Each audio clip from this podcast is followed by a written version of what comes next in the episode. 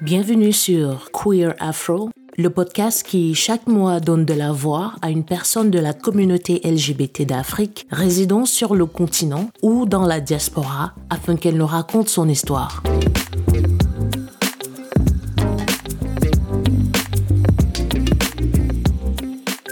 So, long time. fait longtemps qu'on a parlé de, de, faire ce podcast. Je suis heureuse. Qu'on ait pu enfin s'accorder sur une heure et sur un lieu. Parce que on a, on a souvent l'habitude de dire que qui, qui renvoie demain trouve malheur en chemin. Mhm. Il fallait que, que ça se fasse en Mhm. fin de compte. Ça me tient à cœur. Pourquoi? Ça me tient à cœur de le faire. Parce que je te l'ai dit la dernière fois, pour une fois, Mhm. je vais faire quelque chose pour la communauté. Donc, euh, s'il s'agit de raconter ma vie et si euh, elle peut aider d'une manière ou d'une autre, pourquoi pas Mhm. Voilà. Alors, première chose, hein, parce qu'on donne la possibilité à chacun de choisir le prénom que tu souhaites utiliser. D'accord. Donc, est-ce que tu as un particulier ou tu aimerais garder le tien? Euh, oui. C'est pas vraiment un prénom, c'est un nombre. 120 fois, un, deux fois. On peut savoir ce qu'il représente?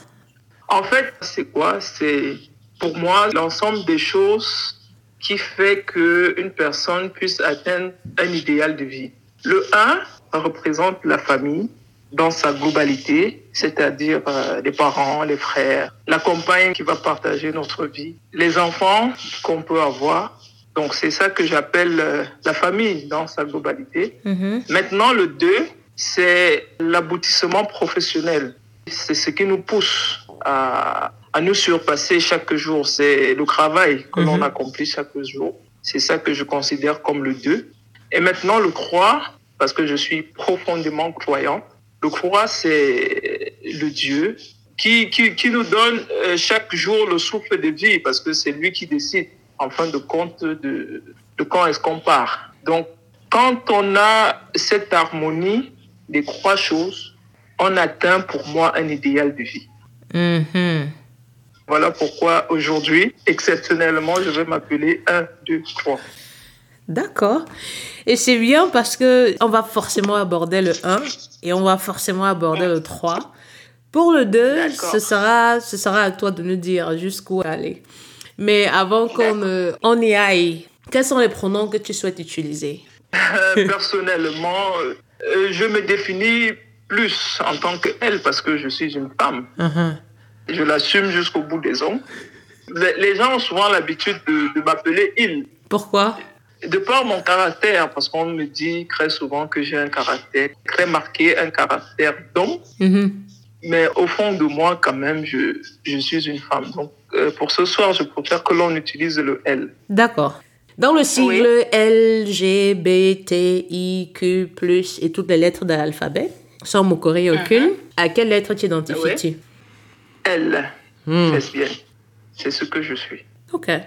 Alors, on va peut-être commencer par, dans ton 1, 2, 3, on va commencer par le 2.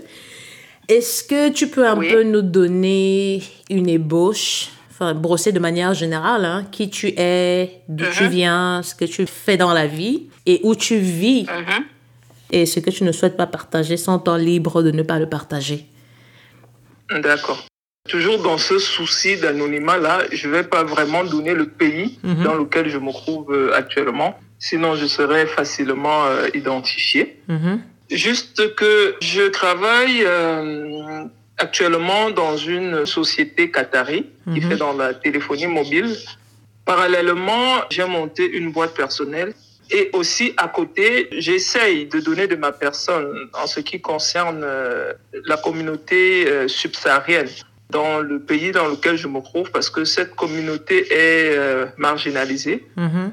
Donc j'essaye de donner de mon temps, j'essaye de donner de ma voix pour que les conditions s'améliorent un tout petit peu. Pour moi, il faut essayer de marquer de façon positive son passage sur cette terre. Mhm. Pour que après vous, que l'on soit capable de dire que voilà, à une époque, a vécu une belle personne qui a réalisé des œuvres vraiment géniales. D'accord. On reviendra forcément sur cet aspect communautaire-là.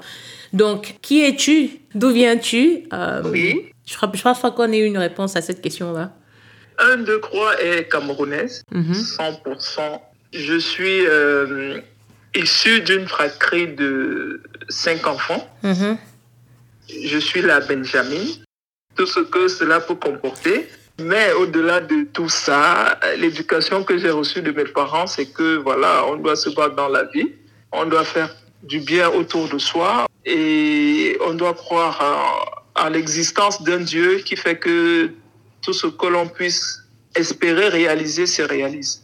D'accord. Merci beaucoup pour ces précisions-là. J'aurais demandé dans la vingtaine dans la trentaine, dans la quarantaine, mais Euh, disons, euh, on, est, on, on, on, prend de l'âge. Hein. On a dépassé la trentaine.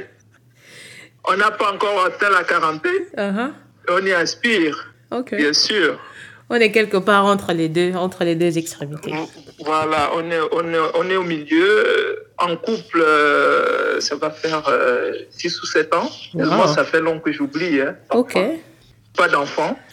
Mais on espère euh, en avoir. Inch'Allah, Inch'Allah, comme on dit chez nous. Ça fait tellement d'éléments sur lesquels je peux rebondir, mais je crois que je vais commencer par le... Rebondir où tu veux. Rebondir où tu veux. Je suis disposé à répondre à toutes les questions. Aujourd'hui, c'est à cœur ouvert. D'accord. Euh, restons à cœur ouvert alors. Mhm. Tu as dit que tu te reconnaissais dans le sigle pendant la lettre L pour lesbienne. Oui. Est-ce que tu connais que ce soit la position du Cameroun ou la position du pays dans lequel tu résides, ou alors la position de la compagnie pour laquelle tu travailles euh, sur l'homosexualité? Je, je peux te tutoyer. Bien sûr. Les, même, même en Europe, hein, l'homophobie est toujours euh, très présente. Donc c'est pour dire que l'Afrique d'où nous venons, ils ne connaissent pas ces mœurs-là. Ils ont l'habitude de dire que voilà, c'est des choses des blancs, Mhm. c'est des choses du diable.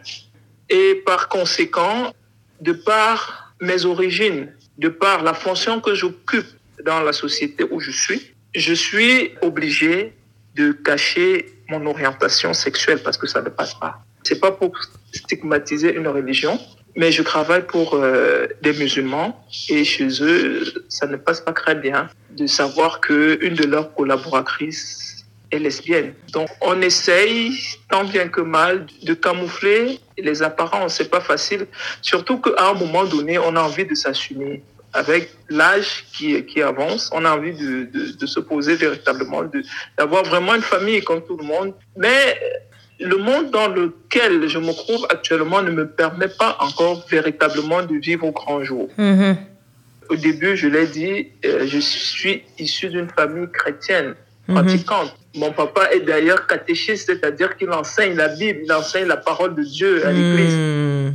Donc, pour lui, ça passerait mal de savoir que son enfant, à qui il a tout donné, entretient des rapports avec des, des femmes. Mhm.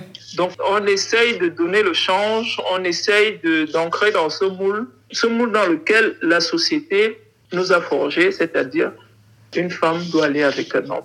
Je ressens de plus en plus l'envie de, de m'affirmer. Ça, ça peut se voir à l'extérieur parce que j'ai euh, un style ve- vestimentaire assez masculin. Mhm. Les gens, de par mon style vestimentaire, peuvent deviner que je suis lesbienne, mais c'est pas toujours ça. C'est pas tout le monde qui s'habille en garçon manqué qui est forcément lesbienne. Mhm. Mais à un moment, je suis, je suis arrivé à un moment où je me dis, si un de mes parents me pose la question de savoir, un, deux, trois, est-ce que tu es lesbienne? Je suis arrivé à un moment où je me dis, je, je vais leur dire oui. Mhm. J'ai envie de, de, de me décharger, j'ai envie de soulager ma conscience, j'ai envie d'être vrai envers eux parce qu'ils ont toujours été vrais envers moi. Mhm.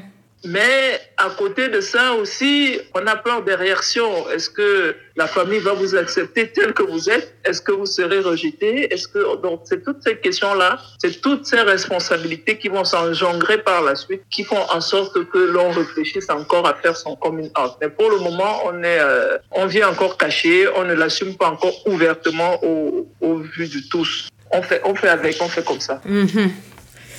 Deux, c'est- c'est-à-dire qu'il y a tellement d'avenues, je ne fais que prendre des notes au fur et à mesure que tu développes. Et j'ai envie de te demander, mais sachant les conditions dans lesquelles tu es venu au monde et tu as grandi et où tu as été éduqué et tout ça, Comment tu découvres ton orientation sexuelle et à quand est-ce que ça remonte? Ça vient assez tôt. Je pense, euh, j'ai 14-13 ans. Mhm. Je me rends compte que j'ai de l'attirance envers des femmes. Plus jeune, je pratiquais beaucoup de sport. Mhm. J'ai joué au foot, j'ai joué au basket, j'ai joué au rugby. Donc, quand j'étais avec euh, mes coéquipières, on est au vestiaire, elles sont euh, nues et tout, je, je ressens des picotements au niveau du, du bas-ventre. Je me pose des questions. Je me demande, mais pourquoi quand je joue avec les garçons, ils ne me disent rien. Mais quand je suis en face d'une femme et qu'elle se met nue, j'ai tout de suite envie de la toucher, en fait. Je ressentais une attirance envers les femmes. Mhm. Mais j'ai refoulé ça parce que le monde dans lequel j'ai vécu, c'était une abomination de savoir qu'une femme va avec une femme. Donc je me suis dit non, c'est pas bien. J'ai enfermé cette envie dans un coin de mon cerveau. Mhm. Je me découvre véritablement après l'obtention de mon bac, quand j'arrive à l'université. Et là, je fais la rencontre d'une jeune fille qui me fait du rentre-dedans. Elle me fait une cour assidue. À l'époque, j'avais un petit ami. On n'avait pas encore eu de, de rapport sexuel et tout. Mais je lui dit non, mais c'est pas possible. Moi, j'ai un, un petit ami et tout. Elle me dit non, mais c'est pas grave. Tu peux avoir ton petit ami, mais moi, je te dis, j'ai envie de toi. Mhm. Et donc, euh, une chose en emmenant une autre, elle m'invite dans un hôtel. Et puis voilà, ce qui devait arriver arriva. Je, je découvre que euh, c'est un autre monde. Je, je me sens toute, toute cette envie que j'avais refoulée au fond de mon cerveau pendant des années remonte. Mhm. Et je me rends compte que véritablement, c'est ça ma voie. Parce que quand je, je- j'avais des moments intimes avec mon petit ami, je n'avais Mhm. jamais atteint ce degré d'excitation. Mais avec la, la fille, il a juste fallu que nos yeux, nos regards se croisent dans la chambre d'hôtel pour que je comprenne qu'en vé- en vérité, c'est les femmes qui m'attiraient le plus. Mhm. Donc, à, à ce moment-là, j'ai 18, 19 ans. Mhm. Mais même à ce moment, c'est très difficile de s'assumer. C'est la, que la on question est- que j'allais poser, que comment on passe de cette première euh, rencontre intime avec une femme à la totale acceptation? Parce que je sais pas si c'est le cas pour toi mais la majeure partie d'entre nous il y a une puberté lesbienne. Après il y a un bon degré de d'autoflagellation autodiscrimination autocritique euh, pour finalement parvenir à voilà être totalement libre donc comment tu vis cette transition Oui, oui, j'ai- connu le même processus. Mhm, J'ai vécu une première nuit avec elle, elle était magnifique. mhm, Vraiment, rien à, rien à redire. Mhm. J'ai tout connu ce soir. Mais après cette nuit, une fois rentrée dans ma chambre d'étudiante, je me pose des questions, je me remets en cause. Que, mais qu'est-ce que tu viens de faire? C'est pas possible. La Bible l'interdit. Il faut arrêter ça. Mhm. tu, tu seras la honte de ta famille si euh, on découvre que tu pratiques ce genre de, de, de choses sataniques. alors Il faut arrêter ça. Enfin, peut-être une, peut-être une question. Hein. Quand tu dis c'est une histoire de diable, comment tu sais que c'est le diable? Comment tu sais que tu seras la risée de ta famille? Parce que je vais m'arrêter au fait que papa étant catéchiste, tu n'avais que le- la, la vision religieuse. Est-ce que tu savais déjà à cette époque-là, à tes 18-19 ans, que c'était interdit les pratiques homosexuelles dans ton pays? Tout à fait. Je, je, je me documente. On, on l'entend partout. L'homosexualité, est- c'est une abomination. Il y a un passage biblique là, euh, le Lévitique ou quoi, qui dit euh, tu ne coucheras point avec un homme comme tu couches. Avec Ce une genre femme. de choses. Mhm. non?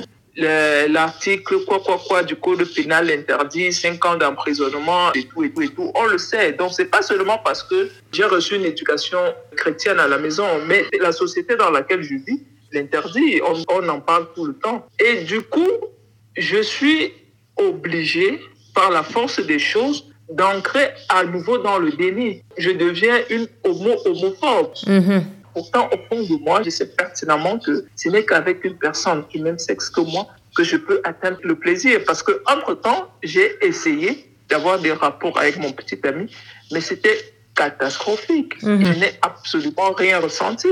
Donc, quand je compare les deux soirées avec la fille et avec le garçon, mais sur une échelle de 1 à 10, le garçon, il est à 2 et la fille, elle est à 9 et demi, carrément. Mais attends, ça, ça c'était juste une expérience avec un seul garçon. Est-ce que tu as essayé avec d'autres garçons pour voir que, voilà, peut-être ça, c'est vraiment pas mon truc? Ça, c'est ma première, ça, c'est ma première expérience avec le garçon. Mhm. Mais comme je le disais tantôt, par rapport à la société dans laquelle je suis, je suis obligée de faire fi de mes sentiments envers les femmes pour ancrer dans ce moule-là dans lequel la société nous a forgé, c'est-à-dire un homme doit être avec une femme. Donc Mhm. par la suite, j'ai d'autres relations avec d'autres hommes, mais je ne me sens pas épanouie. Je vis dans ce mensonge pendant quelques années jusqu'à la fin de mes études euh, universitaires. Et là, quand je deviens véritablement autonome financièrement, Mhm. je me dis, mais pourquoi est-ce que je vais continuer à m'affliger des choses? Parce que là, vraiment, je- fais plus plaisir aux gens et je ne me fais pas plaisir à moi-même. C'est à ce moment-là, quand je change aussi de ville, à ce Mm. moment, je me dis, non, il faut vraiment que je m'assume. Il faut que je sois moi. Mhm. Et là, j'entre dans une phase de bordellerie extrême. On a envie de rattraper le temps perdu. Ouais. On pense à toutes ces années pendant lesquelles on était dans le mensonge.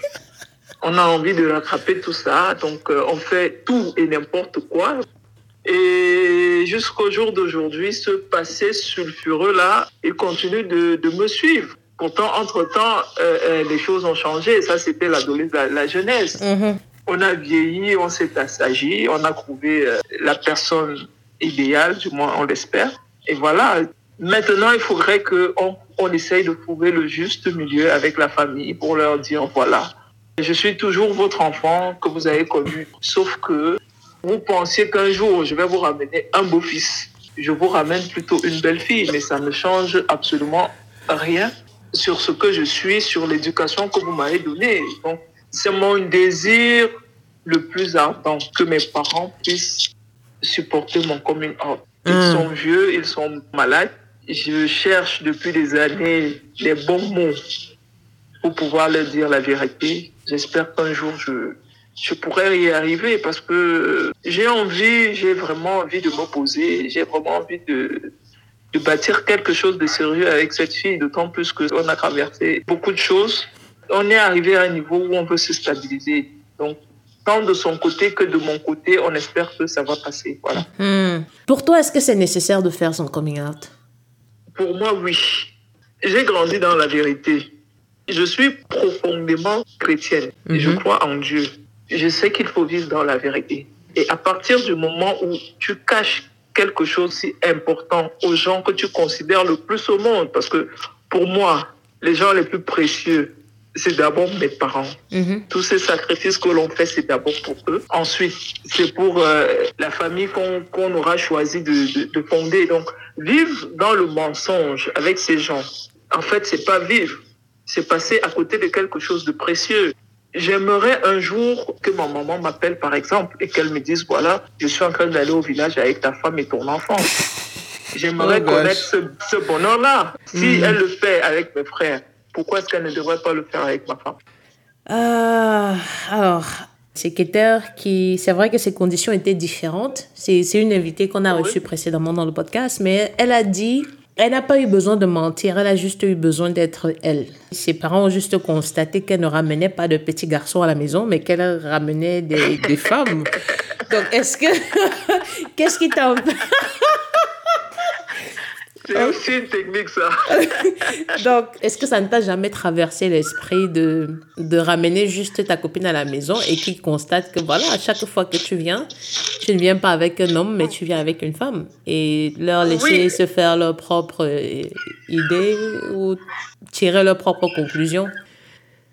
Oui, oui. De plus en plus, je le fais. Et récemment, lors de mon dernier séjour au Cameroun, ma maman, elle m'a fait la remarque. Elle m'a dit, mais toujours sur tes photos, quand tu travailles avec des gens là, tu es toujours en pantalon, tu es toujours en chemise, tu ne t'habilles pas comme une femme. Et puis, tu as ton ami, ton ami qui t'a ramené de Douala là. L'autre jour, on était en train de manger, elle t'a appelé bébé. Eh, sur le coup, on ressent. On a toutes les sensations qui vous traversent au même moment. Je ai dit, non, maman, mais bébé, bébé, ça ne veut rien dire. Bébé, c'est, c'est- c'est- chez nous, les jeunes, c'est bébé, c'est comme bonjour. C'est- On s'appelle bébé, bébé, c'est, rien. Mais quelque part, en fait, je me dis, il se doute de quelque chose, mais personne n'a envie de faire le premier pas. Parce que je, me, je, je dis toujours, la première personne qui va me poser la question, un, deux, trois, est-ce que tu es comme ça? Je vais lui dire, oui, je suis comme ça. Hmm. Mais personne, personne n'a le courage de faire le premier pas. J'ai j'ai pas le courage de faire ce premier pas par peur de leur réaction. Et de l'autre côté, je me dis, ils n'ont pas le courage de me poser la question parce que peut-être qu'ils se disent que je vais confirmer. Hmm. Donc chacun reste sur sa position. On joue au jeu du chat et de la souris. Mais de plus en plus, ces remarques-là me reviennent, même euh, où je vis actuellement, surtout au sein de la communauté camerounaise où je vis Mhm. ça se dit. Je n'ai jamais ressenti le besoin de nier, de Mhm. dire non, c'est faux. Chez eux, il n'y a pas de souci parce que voilà, euh, c'est vrai que nul ne se suffit, mais à leur niveau, je ne ressens pas le besoin de, de nier quoi que ce soit. C'est Mhm. beaucoup plus au niveau de ma carrière professionnelle parce que je sais que ça peut me causer préjudice Mhm. connaissant les mentalités des gens avec qui je travaille. Mais sinon aussi, c'est, c'est... La famille, elle se pose de plus en plus de questions parce que, euh, voilà, je ne ramène pas d'hommes à la maison. Je n'ai Mhm. que des copines filles. Chaque fois qu'il y a une cérémonie à la maison, c'est les femmes qui viennent me représenter. Je suis toujours un garçon manqué du 1er jusqu'au 31. Mm. Donc, il se pose de plus en plus de questions et il commence à me mettre la pression par rapport à l'enfant. Parce qu'ils me Hmm. disent, voilà, tu vieillis, on vieillit, il faudrait déjà que tu penses à nous faire notre petit-fils. Hmm. Donc, quelque part, je crois que cette idée-là est en train de faire euh, leur bonhomme de chemin. Mais si je vivais avec eux et que chaque jour, je ne ramenais que des femmes à la maison, je crois que mon coming out allait se faire euh, tout naturellement aussi. Donc, ça veut dire que dans la famille nucléaire, papa, maman et tes, tes quatre frères et sœurs, aucun d'entre eux ne sait. Mhm. Si, si, euh, l'aînée de la famille. Et elle me l'a dit, euh, ça fait déjà deux ans. Mhm. J'étais surprise et soulagée en même temps. J'étais surprise parce que euh, moi, dans ma tête, j'étais trop cachée. Je, je, je prenais toutes les précautions possibles et, et inimaginables et tout. Et en même temps, j'étais soulagée de savoir que enfin, je pourrais parler de mes problèmes de cœur avec quelqu'un qui m'est cher. Je pourrais appeler ma sœur et, et lui dire, voilà, ta belle-sœur, elle m'a fait comme ci, elle m'a fait cela. Un jour, elle m'a appelé. Elle me dit, euh, je voudrais te parler. Je lui dis, OK, euh, là, je suis au boulot. Quand je rentre à la maison, je te fais signe. Elle m'a dit, d'accord, c'est vraiment important parce que d'habitude, quand elle m'envoie ce genre de message, Mhm. je ne gère pas. Elle me dit, non, c'est vraiment important. Quand tu rentres, fais-moi signe. Je dis, ah, là, c'est sérieux. Du coup, quand je suis rentrée, je l'ai appelée. Elle me dit, voilà, tu es ma petite sœur, mais je te considère comme ma fille. Je sais ce que tu fais. Je lui dis, mais qu'est-ce que je fais? Elle me dit, je sais ce que tu fais. Ne m'oblige pas à le dire, ne m'oblige pas à le prononcer, mais je sais ce que tu fais. La seule chose que je voudrais te demander, c'est de préserver tes parents. Mais ça n'empêche que je t'aime toujours autant. Tu es ma fille, tu es ma petite sœur. Mais juste fais attention à tes parents. Comment est-ce qu'elle a su? Elle n'a pas entré dans les détails. Donc, la conversation n'a pas duré euh, 10 minutes. Elle, n'a même pas dit que je sais que tu es lesbienne. Elle n'a pas prononcé ce mot.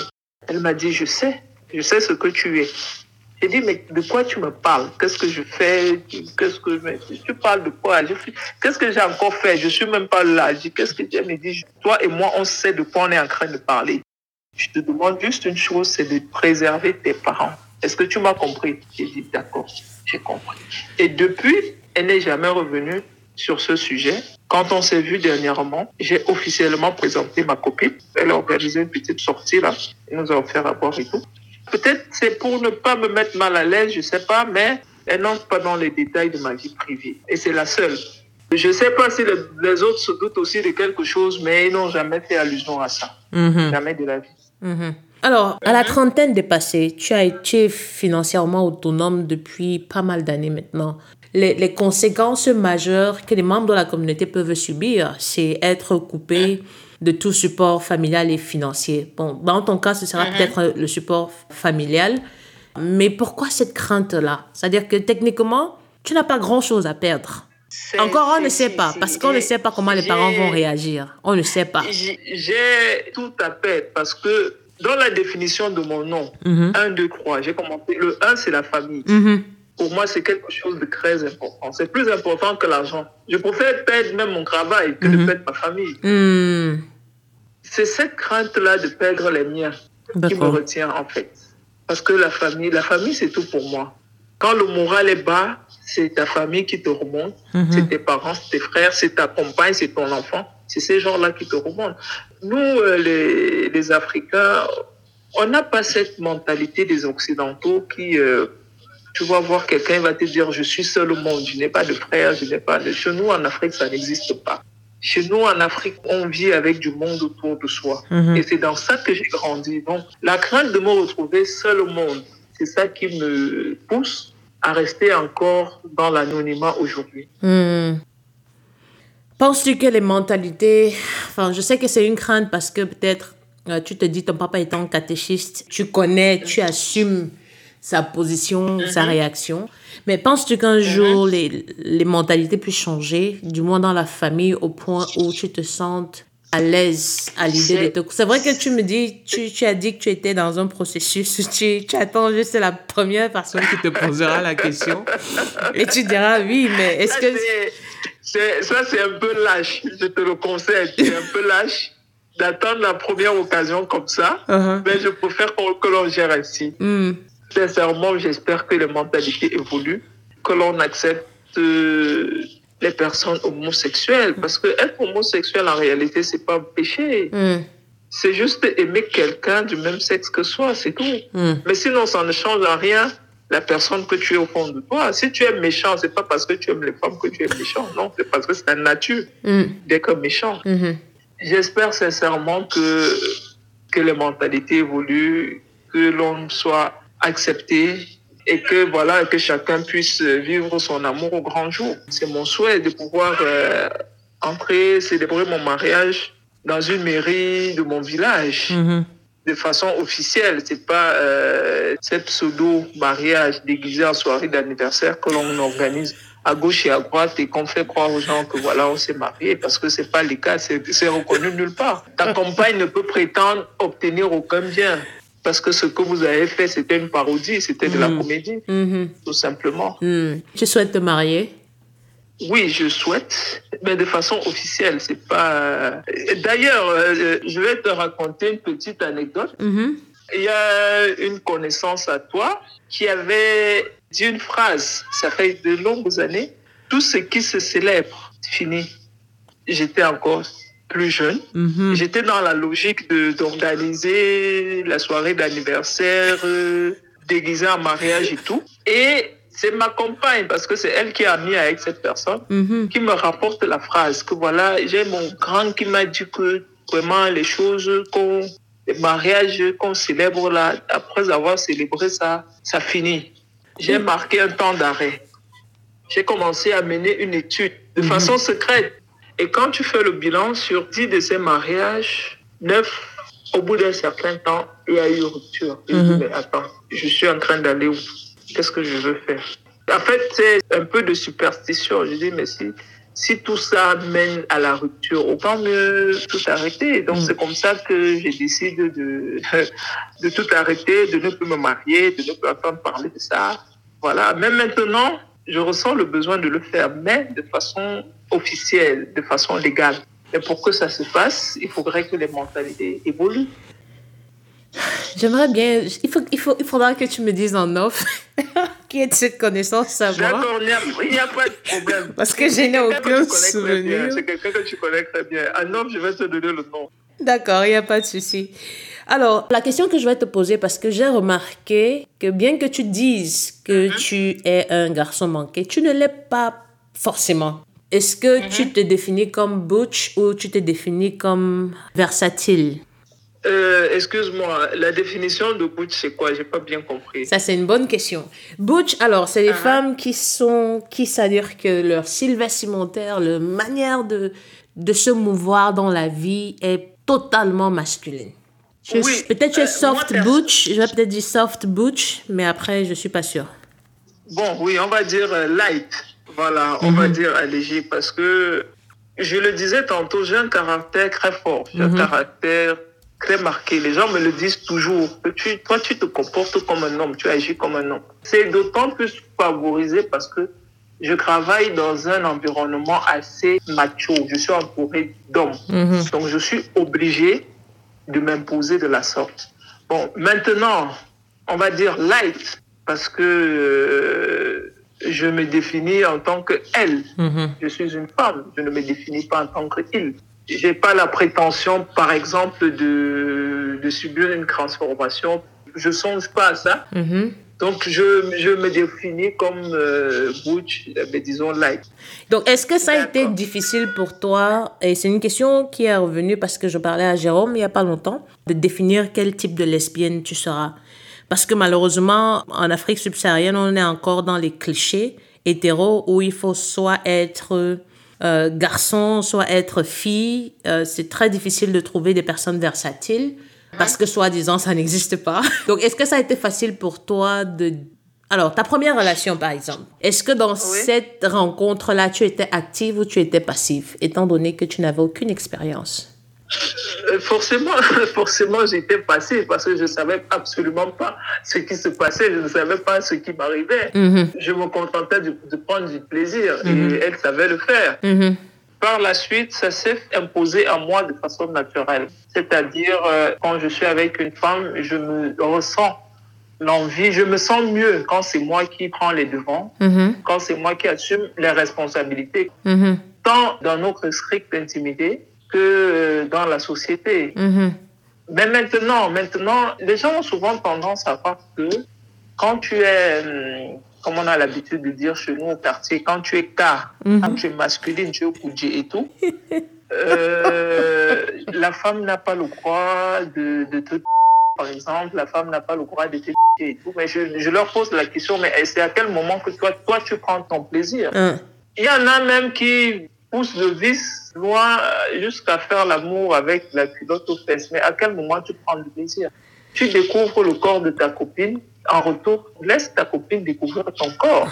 Vous êtes dans un moment d'intimité, vous partagez vos expériences. Donc, euh, si parce que j'accepte que ma copine ou parce que j'accepte que ma copine me fasse la je vais me considérer comme versatile. Oui, je l'accepte, je suis versatile. Parce que euh, quand on fait l'amour, c'est pour prendre du plaisir. Uh-huh. Et si en faisant ça, je prends du plaisir, ben, je le fais. Alors non, je voulais pas rentrer dans les, les, les... enfin, je voulais pas rentrer dans l'intimité. C'est vrai que c'est c'est une ligne, oui, c'est une ligne un peu fine. À... à cœur ouvert. c'est une ligne fine sur laquelle il faut marcher, mais donc comment Alors ça se fait de manière naturelle, mais mm-hmm. il y a toujours cette discrimination, tu sais, quand tu as été à un moment donné passive. Euh, il y a toujours mm-hmm. cette petite discrimination là quand tu te retrouves avec des amis qui disent ah bon? Il y a des gens donc tu étais donc tu es, de, tu es passé de femme à butch, tu es passé de, de femme à car.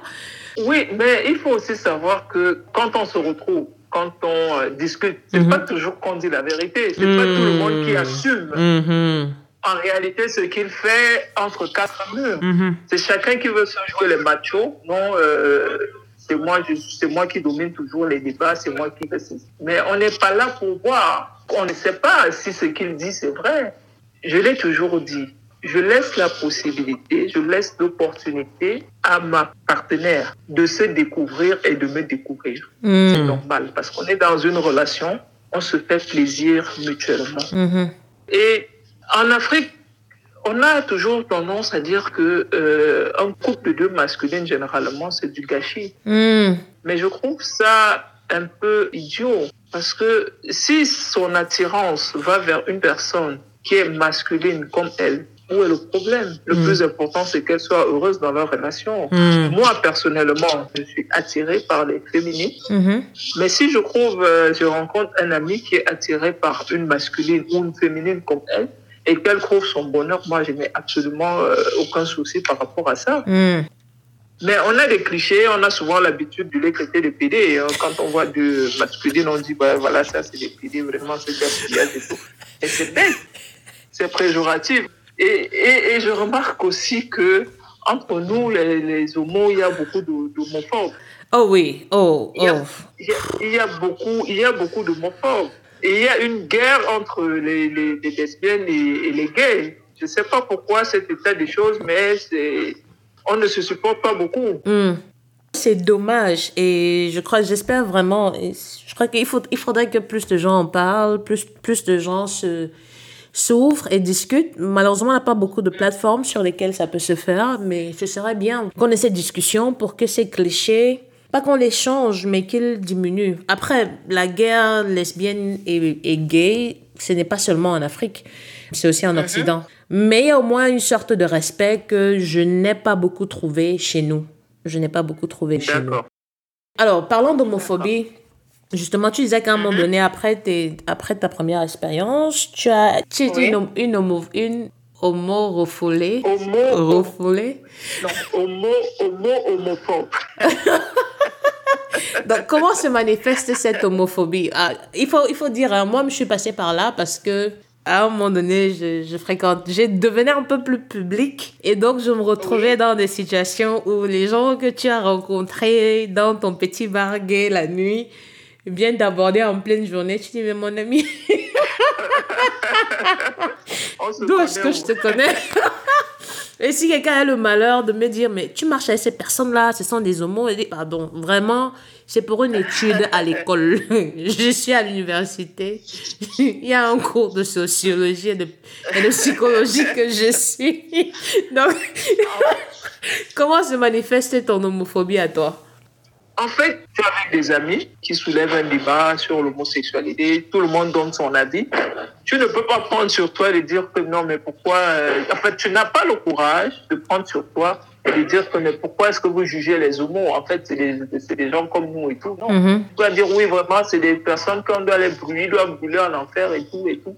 Donc, tu entres dans un processus, un processus de déni. Tu ne veux pas admettre que, en fait, c'est ce que tu es Hmm. Tu te dis, à force de te le répéter, ça va devenir ça. Sauf que, et c'est quelque chose que je n'ai jamais compris, plus tu repousses euh, l'homosexualité, plus ça s'affirme en toi. Mm. Donc, tu as fini d'insulter les, les, les homos dans un bar en plein jour, et puis le soir, tu te retrouves avec ta copine.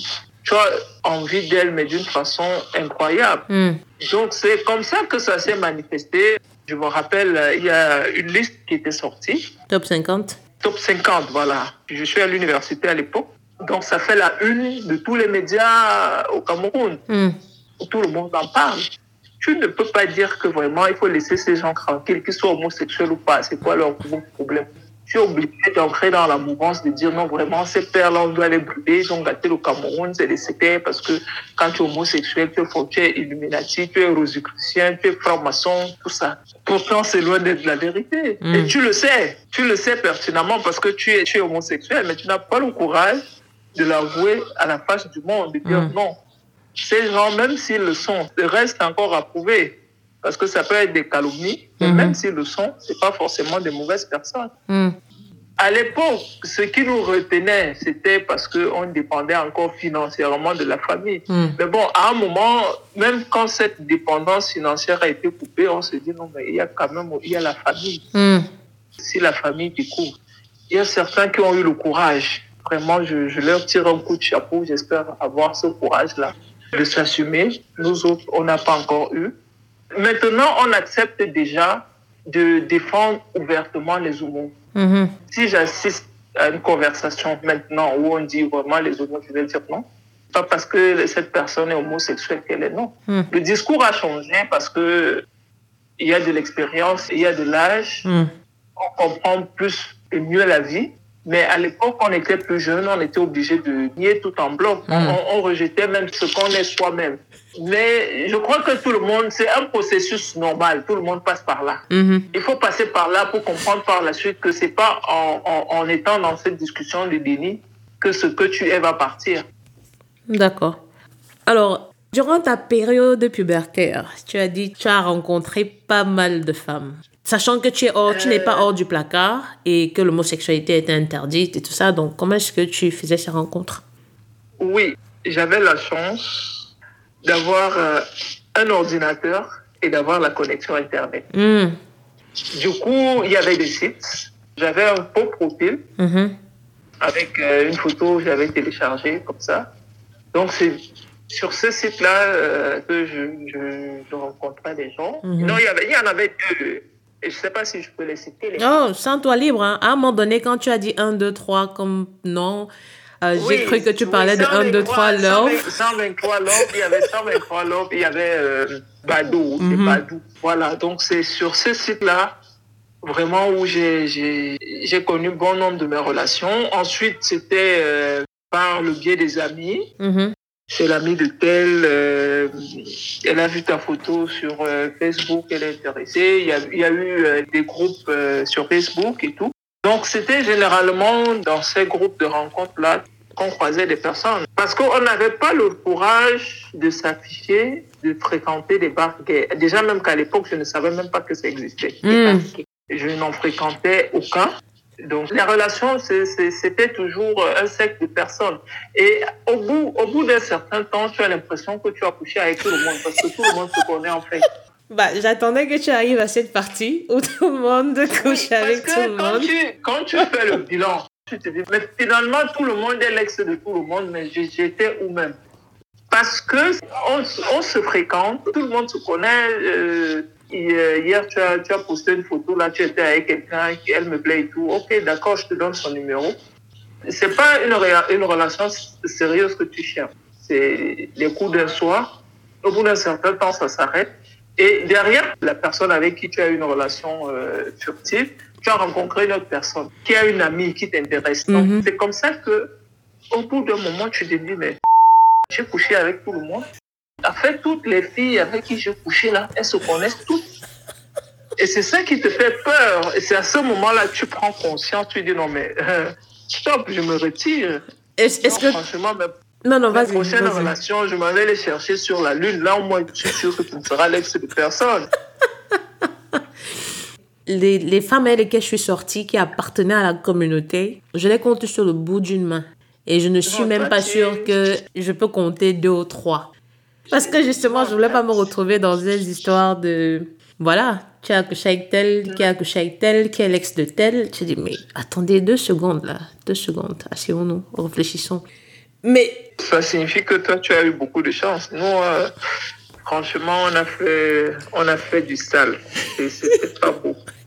Non, je ne pense pas que ce soit une question de chance. Ce n'était vraiment pas de la chance, c'était un choix parce que j'ai été une personne affectée par les conséquences des désordres sexuels. Ce n'est pas du tout agréable et je n'ai pas voulu me retrouver dans ces situations.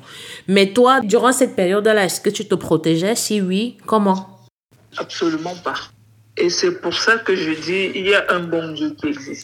Parce que j'étais jeune, Mhm. j'étais inconsciente. Je, je me disais qu'il n'y avait aucun risque. Parce que pour moi, euh, les maladies ne concernaient que les hétérosexuels. Mhm. Du coup, je, je partais avec tout le monde. Je prenais même pas le temps de vérifier l'état de santé ni de ma partenaire, ni du mien. Mhm. Vraiment, c'était une période de débauche. Et quand on sort de là et qu'on prend conscience qu'on aurait pu choper quelque chose, on commence à sensibiliser. On dit non, mais il faut prendre des précautions. Maintenant, je suis dans la logique de la fidélité. J'ai des rapports avec une seule personne. Mhm.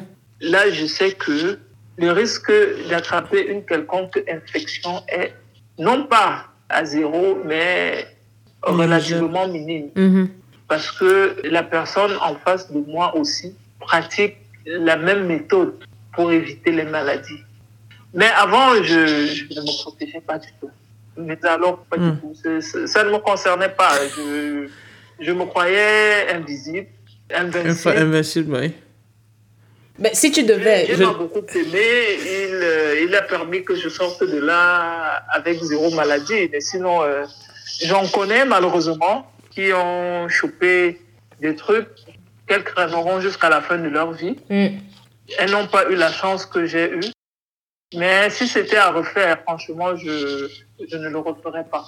Mais si- est-ce que, est que tu es au courant quand même des méthodes de, de protection pour euh, rapport sexuel entre lesbiennes?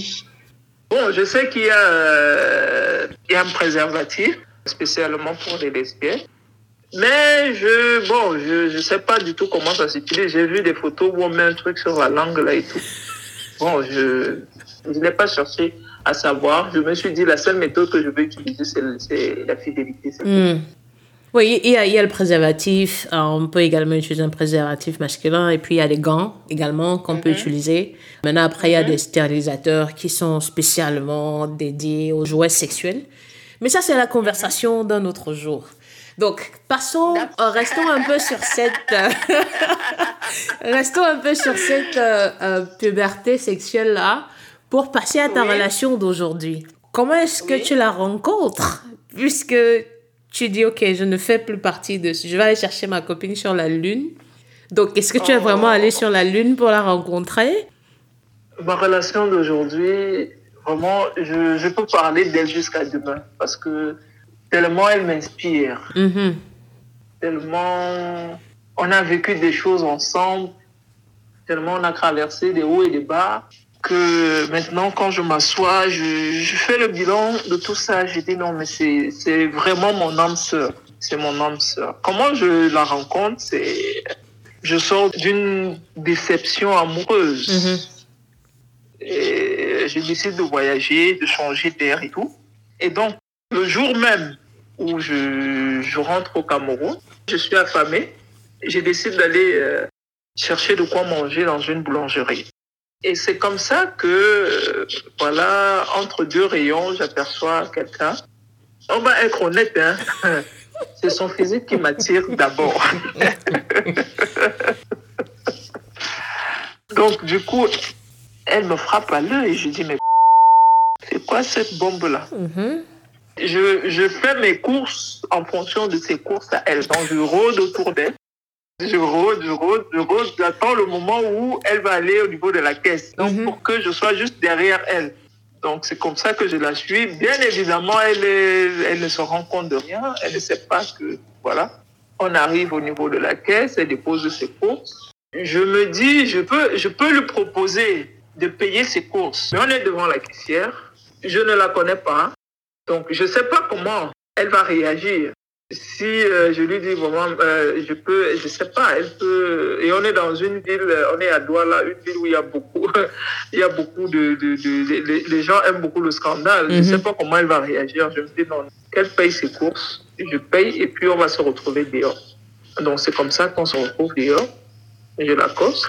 Bonjour, bonjour. Elle a une très belle voix. Elle a une, elle a une belle voix sa voix, sa voix.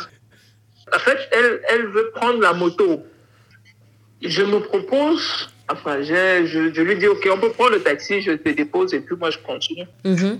Elle dit, OK, d'accord. Mais elle me regarde avec un air, euh, elle est intriguée. Elle monte quand même dans le taxi, on, est dans le taxi et tout. Je sais pas si euh, tu connais, tu connais la ville de Douala. Elle habite à Bonabéry.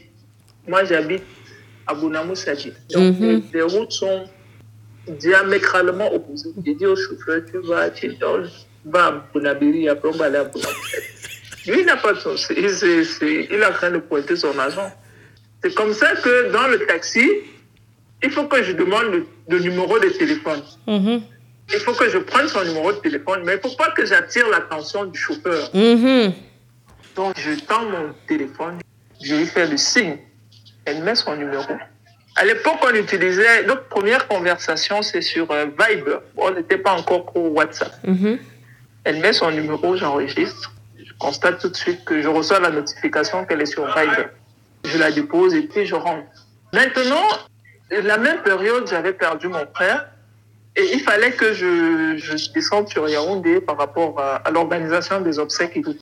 Donc, du coup, j'étais un peu perturbée. Je, je ne lui fais pas signe, je ne l'appelle pas et tout.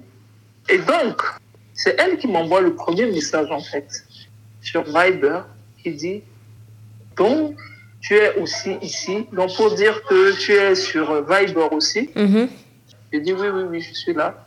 Elle me dit Mais pourquoi depuis tu as pris mon numéro, tu ne me fais pas signe et tout? Je dis Non, je suis à Yaoundé, en fait. Quand je reviens sur Douala, je vais t'appeler. Et c'est comme ça qu'on a commencé à, à, discuter, on a commencé à discuter. J'ai pas, je ne lui ai pas encore dit que tu me plais. On discute comme deux amis. Quelle, quelle conversation vous avez? Vous ne vous connaissez ni d'Ève ni d'Adam. Il faut, que- il faut, il faut qu'on la reçoive. Comment tu as passé la journée Des conversations vraiment plates. Non, elle doit venir nous dire comment est-ce que... Non, non, non, sérieux. Quand elle met son numéro dans ton téléphone, à quoi est-ce qu'elle s'attend?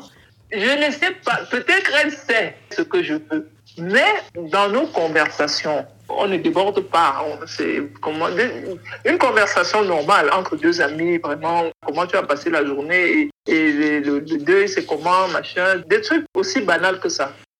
Tu n'as pas peur qu'elle soit un agent secret à ce moment-là, genre... La vérité, je n'ai pas pensé à ça. Hmm. Le seul moment où j'ai, le seul moment où j'ai eu peur, c'est quand on était au supermarché devant la caissière. Mhm. Quand j'ai envie de payer ses courses. C'est à ce moment où je me dis, mais elle peut réagir comment? Mais à partir du moment où elle accepte de me donner son numéro de téléphone, je me dis, peut-être qu'elle est dedans. Donc je n'ai plus peur. Hmm.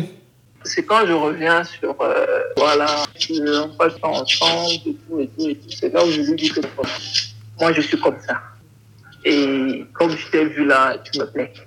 Et voilà, je, voilà, je, je- Je- voilà, tu me plais, donc euh, on fait comment On fait comment Elle n'est pas choquée.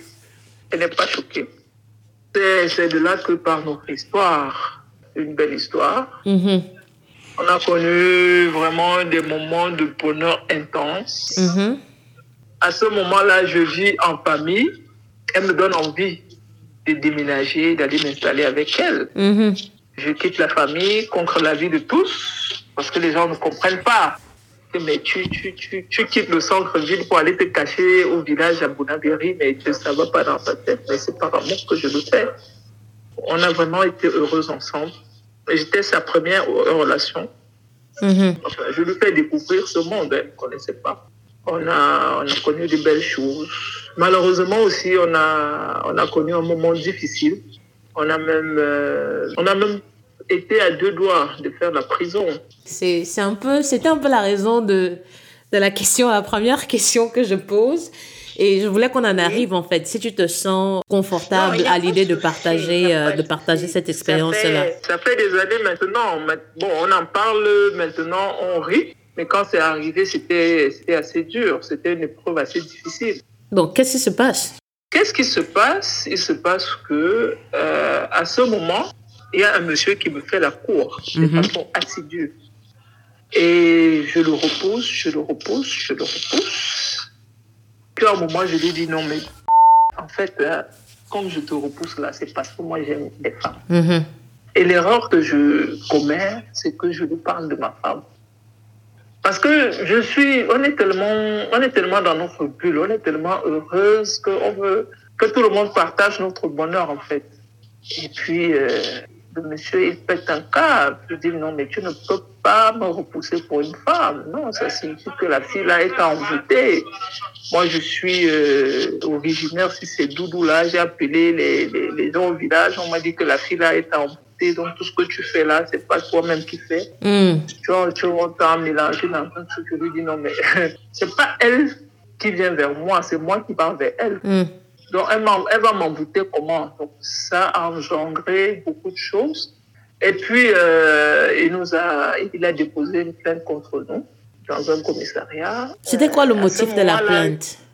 Homosexualité et escroquerie, je pense, parce qu'il me, il me réclamait, c'était combien Il me réclamait, il me semble, je sais que je, je l'ai escroqué et puis je suis homosexuel. Mais le motif qui attire le plus l'attention au commissariat, c'est l'homosexualité. Mhm. À ce moment, ma copine, elle est dans une grande école. Elle est en train de préparer sa sortie de cette école-là. Donc, elle est en plein stage. Moi, je travaillais euh, quelque part là-bas. Et dans cette période-là, je suis malade. À quelques jours de son anniversaire, même d'ailleurs. Le jour où on a failli aller en prison, c'était même le jour de son anniversaire. C'était Mhm. une journée atroce. Et donc, euh, il, il dépose une plainte contre nous. On vient déposer la convocation au bureau. On me dit, voilà, il faudrait que tu, te présentes au commissariat parce qu'il y a une plainte contre vous. J'y vais. Pour moi, je n'ai rien à me reprocher. Je ne dois rien à personne. C'est là où j'apprends les faits qui me sont reprochés. L'enquêteur nous écoute et la vie, c'est faire des choses. L'enquêteur, la policière qui nous écoute, elle-même, elle est homosexuelle, c'est une lesbienne pur sang, c'est une lesbienne pur sang. Mais elle est, elle est homophobe. Elle nous pose des questions dures. Elle est vraiment très dure. On répond aux questions. C'était d'autant plus bizarre que on, on nous avait interrogés dans deux salles différentes, Mhm. mais on avait exactement, on avait pratiquement la même version. On Mhm. disait pratiquement les mêmes choses. Mhm. Et je pense que c'est ça qui a fait en sorte que l'on puisse sortir de là, parce qu'on est resté soudés dans nos dires. Mhm. Donc, quelques jours après, je tombe malade. Après la déposition, Je à la... après la déposition. Après, après, après ma première convocation, Mhm. je tombe malade. Donc, je suis euh, hospitalisée. Il y a une euh, jeune dame qui vient, se présente. euh, elle est journaliste. On lui a parlé d'un fait d'homosexualité. Elle est venue pour enquêter et tout. Donc, je lui dis, mais, Madame, je refuse pas de répondre à vos questions, mais l'état dans lequel je suis, je peux pas. Vous voyez, il y a une perfusion, je suis malade. Elle a pondu un article sur nous, elle a, elle a raconté sa vie et tout. Et le lendemain ou deux jours après, Comment elle fait pour vous qui trouver. Comment est-ce qu'elle vous trouve Parce que le monsieur, le monsieur, il nous suivait. Mhm. Heureusement, il ne connaissait pas la maison, mais il nous suivait. Donc, il a réussi à nous retrouver à l'hôpital. Mhm. Il a demandé à la journaliste de venir nous interroger là-bas. Mhm. Deux jours ou trois jours après le passage de, de la journaliste, il y a la police qui débarque à l'hôpital. Wow. Je suis sous, sous perfusion. On m'entend dans le bureau du directeur de l'hôpital, on me repose les mêmes questions sur l'homosexualité et tout, et tout, et tout. D'ailleurs, on interroge ma femme, on nous harcèle et tout. Mais comment je peux guérir dans ces conditions? C'est, psychologiquement, c'est, très fort. Laissez-moi moi le temps de me soigner. Je ne sais pas comme si j'ai fui. Vous m'avez convoqué, je suis venu au commissariat, mais Mm. vous venez. Elle me dit non, on va vous enfermer, vous serez déféré. Donc ce jour-là, je décide de sortir de l'hôpital parce que je n'en peux plus. Ça crée un scandale. Tu vois, ça- les gens commencent à, à nous regarder bizarrement. À- Mhm. À, l'hôpital, on savait que c'était ma sœur. Mais après le passage des, des policiers, du bouche à oreille, les gens savaient déjà qu'on était en couple. Mhm. Donc j'ai dit non, je- on va prendre un bon de sortie, on va sortir, je vais terminer le traitement à la maison. C'est comme ça que je termine le traitement à la maison. On avait une dernière convocation et ça c'était le jour de son anniversaire. Le matin, on se réveille, on hésite. Est-ce qu'on y va? Est-ce qu'on va? On va pas On va non. C'est jusqu'à présent, euh, ils n'ont plus rien faire. C'est qu'ils n'ont ils n'ont vraiment rien de concret contre nous. Allons-y, on, et puis on, on fait ce qu'on a à faire. On avait un, on avait un joli programme pour ce jour-là. Mhm.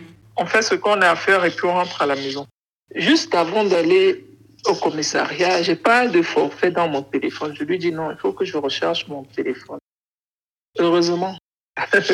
Heureusement. C'est important. Il faut toujours avoir le forfait dans son téléphone. On arrive au commissariat. On nous fait asseoir dehors. Après, il y a un gars qui garde. On dit montez dans le car. Vous êtes déféré au parquet. Waouh! Waouh, waouh, waouh. On a transmis, donc c'est le procureur, la suite c'est là-bas à Bonanjo. Waouh. Donc on est dans la voiture de la police, on est à deux. On, on réfléchit.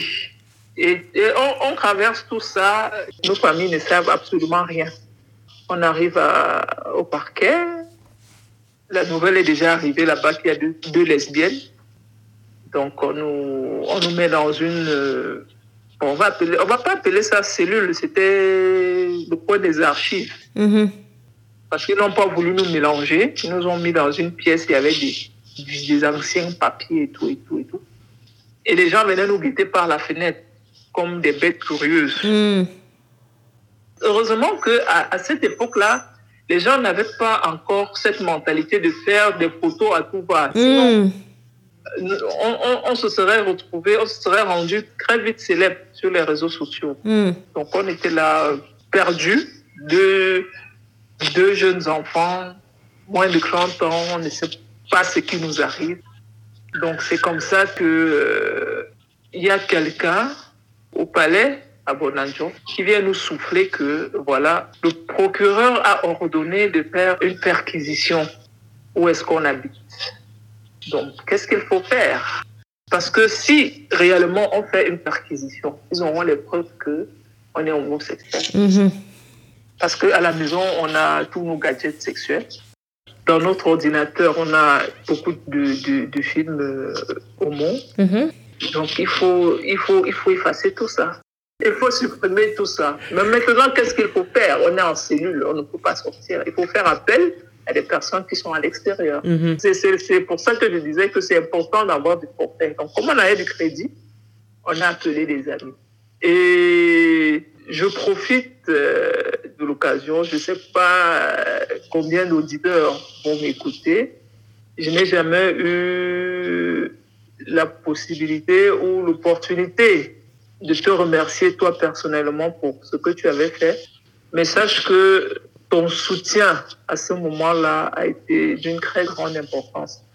Si des gens comme toi n'avaient pas été avec nous, je pense qu'on on, on- devait finir en prison ce jour. Donc, à mon nom propre et au nom de ma femme, je tiens à te dire merci parce que tu nous as démontré que dans la vie, il y a encore de belles âmes, il y a encore des gens sur qui on peut vraiment compter. Donc, je, je tenais à te dire merci.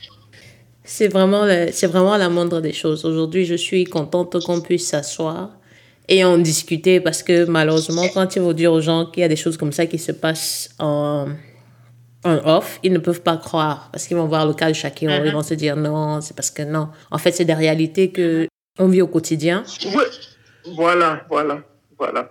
Et donc, c'est comme ça qu'on décide de faire appel à des amis Mhm. qui sont à l'extérieur parce qu'il faut effacer toutes les preuves possibles. On est obligé de supprimer toutes nos photos ensemble. J'ai formaté son téléphone, j'ai formaté le mien, on a supprimé tous nos souvenirs. Jusqu'à aujourd'hui, on, on, on pleure encore parce qu'on a tout supprimé. Mm. Nos amis sont venus récupérer les clés qu'on a glissées discrètement par la fenêtre, sont partis à la maison, formater les ordinateurs, faire disparaître tous les gars. Donc, toutes les preuves qui pouvaient nous incriminer ont été effacées. Cette journée, c'était un film, mais les gens peuvent pas comprendre. Non, là, là, la communauté, vraiment, la communauté a formé un bloc Mm. autour de nous. Mhm. La, la communauté nous a soutenus. Et à un moment, il a fallu faire appel à, à nos familles. Mm. Donc, c'est comme ça que ma femme euh, appelle son oncle, son oncle qui appelle son frère, et puis euh, d'intervention en intervention, vers 21 heures, on décide de nous libérer. On sort de là, on est en larmes, on est épuisé psychologiquement parce Mm. a- il, nous- avait, il nous avait pris toute notre énergie. On ne pouvait pas retourner chez nous dans notre nid d'amour parce qu'on se disait qu'il nous suivait et qu'il connaissait là-bas. Mm. Donc c'est comme ça qu'on décide de venir chez toi. La première nuit chez toi a été horrible. Elle a sangloté toute la nuit dans mon bras. Elle a pleuré toute la nuit. Je m'en voulais. Parce que si elle était dans une situation pareille, c'était à cause de moi. Mm. Elle ne- avant de me connaître, elle ne connaissait pas ce milieu. Donc, Mm. euh, et, et sa carrière était menacée. Elle risquait de tout perdre. Mhm. Tout ça pourquoi? Je me sentais coupable, je me sentais moche, je me sentais inutile. Il a fallu du temps pour que petit à petit cette blessure cicatrise, que cette blessure guérisse. Donc c'est comme ça que on a réussi à, à surmonter ça. Mais par la suite, on a eu des problèmes, comme tous les couples. Mais il y a cet amour-là qui est toujours resté. On, on s'est séparés même. À un moment, on s'est séparés. Mhm. Elle a fait sa vie. J'ai essayé de faire la mienne, mais ça n'a pas marché. Mhm. Et puis on s'est retrouvés. Et depuis qu'on s'est retrouvés, on ne se lâche plus. Mhm. Donc voilà. Qu'est-ce qu'ils vous font subir au parquet? Parce que je, sais que moi, j'arrive à un moment donné où on est en train de tourner un 24 heures chrono. Mais comment ça se passe au parquet? Quand, quand ils vous font asseoir dans, dans cette salle qui ressemble à une archive Au-delà des gens qui viennent vous regarder comme des, des, des animaux de foire, est-ce qu'ils vous posent des questions? Est-ce qu'ils vous maltraitent? Est-ce qu'ils vous font subir des sévices? Non, euh, non euh, physiquement, ils ne nous ont rien fait. Mhm. C'était plus par des mots. oh, des enfants comme vous, vous êtes lesbienne, pourquoi tu, tu peux déjà être en mariage, mais pourquoi vous faites ça? C'était ce genre de paroles. Mhm. C'était plus de la torture morale, des, des paroles vraiment blessantes qui sortaient de leur bouche. Mhm. Et à un moment, euh, vraiment, c'était sur des oui-dire, parce qu'ils n'avaient aucune preuve. Mhm. Ils nous ont dit qu'ils ont des, ils ont des photos de nous où on est en train de faire l'amour. Mhm. J'ai dit à ma copine que c'est impossible, puisque toi et moi savons qu'on n'a jamais fait ce genre de photos. Mhm. Donc, il avait sorti, il a imprimé des photos, il a essayé de faire euh, un grossier montage de, avec mon visage et tout, comme quoi, mais c'est- pas passé. Mais aussi, il a beaucoup, il a beaucoup monnayé pour que euh, tout ça là nous arrive. Il a, il a, on connaît, on connaît comment ça se passe au Cameroun, on Mm. connaît, donc. euh, mais ils ne nous ont pas, et non, le- le- les services physiques, non, on n'a pas connu ça. Non, Ils ne Mhm. nous ont pas touchés. Ils nous ont torturés psychologiquement toute la journée. Mhm. On a passé une journée horrible.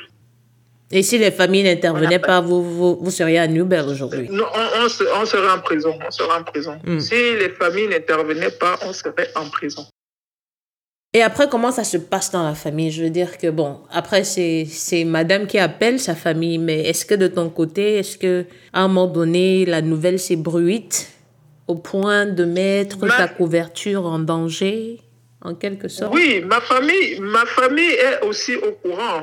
Mais on, on, on met ça sur le coup de, de l'extrême jalousie du monsieur. Mhm. Parce que j'ai refusé ses avances. Voilà, il décide de me couler une étiquette. Mhm. Donc, ça passe comme ça dans la famille. On il ne cherche pas à, aller dans les détails. Mhm. Que oui, vraiment, il y a des hommes, il y a des hommes comme ça. Quand tu refuses de sortir avec lui, il décide, soit il dit que tu l'as escroqué, soit il te traite de lesbienne. C'est donc c'est comme ça que ça passe dans la famille. Mhm. Mais peut-être avec le temps et quand ils voient ma façon de, de vivre maintenant, peut-être ils, ils, ils sont en train de, je me dis, hein, je suis pas dans leur esprit, ils sont en train de faire le rapprochement que peut-être l'histoire qu'il y a eu, euh, il y a de cela, ça va faire combien? Sept ans Sept ans maintenant Voilà. Donc peut-être euh, ce monsieur avait, avait raison. Mhm. Peut-être ce monsieur avait raison de, de porter plainte. Ça n'a pas eu l'effet escompté, c'est-à-dire de, de faire notre coming out au Mhm. niveau de nos différentes familles. Non, Mhm. ce n'est pas allé plus loin que ça. Ils, ils- ils sont venus pour sauver leur enfant et puis euh, voilà, le reste, euh, ils n'ont pas géré. Hmm. Hmm. J'ai envie de demander, est-ce que pour se- s'en sortir, plus ou moins, quand on est LGBT au- au- en Afrique subsaharienne, est-ce que c'est une question de relation ou une question d'argent? C'est-à-dire pour éviter d'avoir des soucis. Au-delà de vivre caché, c'est une question, il faut avoir les moyens ou il faut, il faut connaître les bonnes personnes? Euh, avec les mentalités actuelles au Cameroun, je pense que si on décide de s'assumer, il faut avoir des bonnes relations. Mhm. Nous, on a eu la chance parce que on avait les relations et il y avait l'argent à ce moment. Mhm. Sinon, on serait parti en prison. Et huit ans plus tard, la situation elle reste la même. Hein. Mhm. Si tu n'es pas capable de monnayer, tu, tu, tu vas en prison.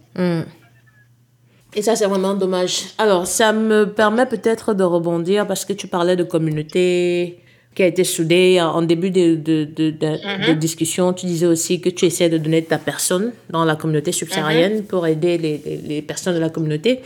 Donc, s'il faut résumer ou s'il faut présenter un peu ce que tu fais, en quoi ça consiste cette implication-là ou ce don de ta personne pour aider la communauté? Ça, c'est de façon générale. On essaye d'accueillir euh, euh, des gens qui viennent, qui ne savent pas comment s'orienter. Mhm. Maintenant, il y a ce phénomène d'immigration clandestine, parce que le pays dans lequel je me trouve est un pont vers Mhm. l'Europe, en Mhm. fait. Donc, il y a beaucoup de communautés subsahariennes qui utilisent ce pays comme étant un pays de transit Mhm. pour continuer.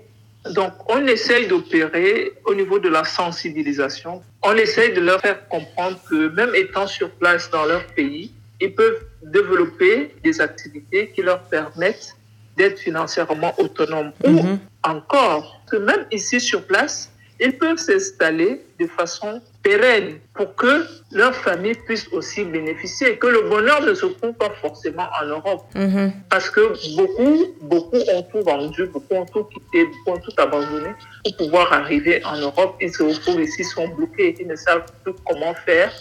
Donc, on essaye, c'est un travail de, de, de longue haleine. Mhm. Et c'est pas seulement la communauté camerounaise, c'est la communauté subsaharienne tout entière qu'on Mhm. essaye de d'entretenir comme ça. Donc, euh, je suis dans un syndicat, l'un des plus grands syndicats de ce pays d'ailleurs, qui a pour mission de proposer une nouvelle loi qui va permettre aux travailleurs subsahariens, aux travailleurs migrants, de pouvoir s'installer de façon légale sur le territoire. Donc, c'est, un projet qui regroupe la communauté subsaharienne, tous les Noirs. Donc, c'est dans cet élan-là que la communauté camerounaise a décidé qu'au-delà de cette action subsaharienne qu'on est en train de mener, on Mhm. peut aussi le faire de façon plus réduite concernant uniquement les Camerounais. Parce que de plus en plus, on reçoit des Camerounais qui arrivent ici, qui se retrouvent abandonnés à eux-mêmes. Donc, j'essaye de donner de mon temps comme je peux.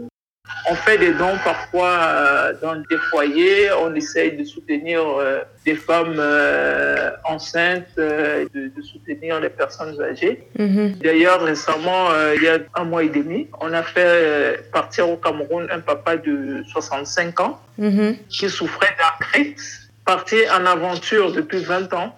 Wow. Il a fallu qu'on entre en contact avec sa famille au Cameroun, leur expliquer que voilà, euh, leur papa, il est malade. Parce que, en fait, la crainte du monsieur, c'était quoi? S'il rentre au Cameroun, qui est-ce qui va s'occuper de lui là-bas Mhm. après 20 ans d'absence? Il fallait euh, recréer ce lien entre lui et sa famille pour que, à son retour au Cameroun, qu'il puisse être accueilli. Donc, c'est ce, ce genre de choses qu'on essaye de faire au quotidien. De temps en temps, il m'arrive euh, d'accueillir chez moi une personne euh, qui est dans le besoin. Comme actuellement, il y a, il y a quelqu'un qui est chez moi pour quelque temps, qui euh, essaye de se refaire une santé pour rebondir. Donc, on essaye de, de donner de sa personne. Parce qu'on se dit que on peut, on peut se retrouver ailleurs et puis on a aussi besoin que quelqu'un nous vienne en aide. Mhm. Donc, c'est dans cet esprit-là qu'on travaille. C'est un truc qu'on fait de façon bénévole. Mhm. On donne de notre temps, on donne de notre, de notre énergie, parfois même de notre argent, parce qu'il y a des gens qui, qui vous appellent, qui vous disent, voilà, je n'ai absolument rien à manger. On est obligé de, de faire ces efforts-là de temps en temps. Donc, il y a tellement d'histoires. Il y a des histoires qui se terminent parfois malheureusement mal. On a eu euh, une sœur ivoirienne qui est, est décédée malheureusement mains. On a tout fait. Dieu en a décidé autrement. Il y a aussi des, des belles histoires qui se terminent bien. Quand euh, il y a un enfant qui vient au monde et que la maman décide, elle dit voilà, vraiment pour vous remercier, je décide de donner ton nom à mon enfant. Ça, c'est un bel hommage. C'est Mm. c'est des choses qui, qui nous touchent, c'est des choses qui nous galvanisent. C'est c'est redonner ce sourire-là aux personnes désespérées. C'est pour ça qu'on qu'on fait ce genre de travail. Et pour les personnes LGBT, quelle est ton implication? Je ne m'implique pas parce que c'est une personne LGBT. Je Mm. m'implique parce que c'est une personne tout court. Mhm. Je ne fais pas de la discrimination pour dire non parce que c'est une personne LGBT. Je vais d'abord l'aider, elle, avant d'aider une personne hétéro. Mhm. Je le disais, je, je suis encore dans le placard. Je ne suis pas impliqué dans des associations LGBT. Déjà, je ne sais même pas si ça existe où je me trouve. J'aide la communauté. Je suppose que dans cette communauté-là, il y a, il y a des hétéros, il y a des homos, il y a... Donc, on ne regarde pas tout ça. Et la Gay Pride C'est vrai que tu es toujours dans le placard, donc forcément, peut-être pas d'occasion de... Par contre, j'ai, en 2018 ou 2019, j'ai assisté à une Gay Pride à Istanbul. D'accord. J'étais émerveillé parce que je voyais. il y avait, il y avait, de- il y avait c'était, c'était haut en couleur, il y avait de tout. Mhm. Bon, j'étais à l'aise parce que je savais que là-bas, vraiment, il n'y a personne. La, la, la probabilité pour que quelqu'un me reconnaisse dans la foule, elle est nulle. Mais euh, assister à une grève Pride dans mon pays de résidence. On- n'y pense même pas, hein. Au Cameroun, Je ne pense pas. On n'y pense pas. Non, mais ce que je voulais savoir, c'est c'est qu'est-ce que c'est ce que tu penses que ça a son, sa place? Est-ce que non, ça permet aux uns aux autres de, de s'exprimer, mm. de se libérer. C'est important parce que euh, on vit dans une perpétuelle euh, frustration de, de ne pas pouvoir dire haut et fort ce qu'on est. Donc, si on a une journée par an où on peut s'exprimer, c'est mm. important. J'ai vu des gens qui ressentaient cette joie, qui étaient contents d'être là. Moi-même, j'étais contente d'être là. Donc, pour, pour, moi, ça a sa place. Ça a sa place. C'est un moment euh, de, de, de, joie, de convivialité, un échange culturel. C'était une très belle expérience. Mm. À, à, revivre, bien évidemment, mais, mais très loin des yeux. Mm. D'accord. Quand tu parlais de l'épisode de la presque prison, euh, tu as parlé de. C'était, c'était vraiment difficile à gérer psychologiquement. Ils vous ont torturé euh, psychologiquement. Mhm. Et la perpétuelle pression mentale dans laquelle on vit en tant que LGBT mhm. en, en, Afrique. J'ai envie de te demander, bah, du coup, est-ce que à un moment donné, maintenant que peut-être tu es exposé à d'autres réalités, tu as eu à penser à ta santé mentale? Comment est-ce que tu prends soin de ta santé mentale? Je maintenant que je c'est une histoire que je n'aime pas souvent raconter parce que ça ça fait toujours remonter des beaucoup de tristesse. Mm-hmm. Je, me revois dans cette salle là et tout tout ce qu'on a vécu. Maintenant, comment on se protège psychologiquement? On se dit euh, voilà, Dieu n'a pas permis que ça arrive c'est que forcément, quelque part, on est des belles personnes et qu'on ne le mérite pas. Mm. Donc, j'essaye de vider mon esprit de toute pensée négative. J'occupe mon esprit par mon travail. D'abord, j'écoute beaucoup de musique. Donc, j'essaye au maximum de, de ne garder que des choses positives dans ma tête pour que ça ne puisse pas m'affecter de façon négative. Mhm. Parce qu'une fois que ton mental est touché, tu ne peux euh, rien produire de bon. Mhm. Donc, ma technique, en fait, c'est de toujours garder le sourire, de toujours rester positive, de se dire que voilà, demain, tout ira bien, demain, ce sera un jour meilleur. Donc, euh, aussi simple que ça. Mhm.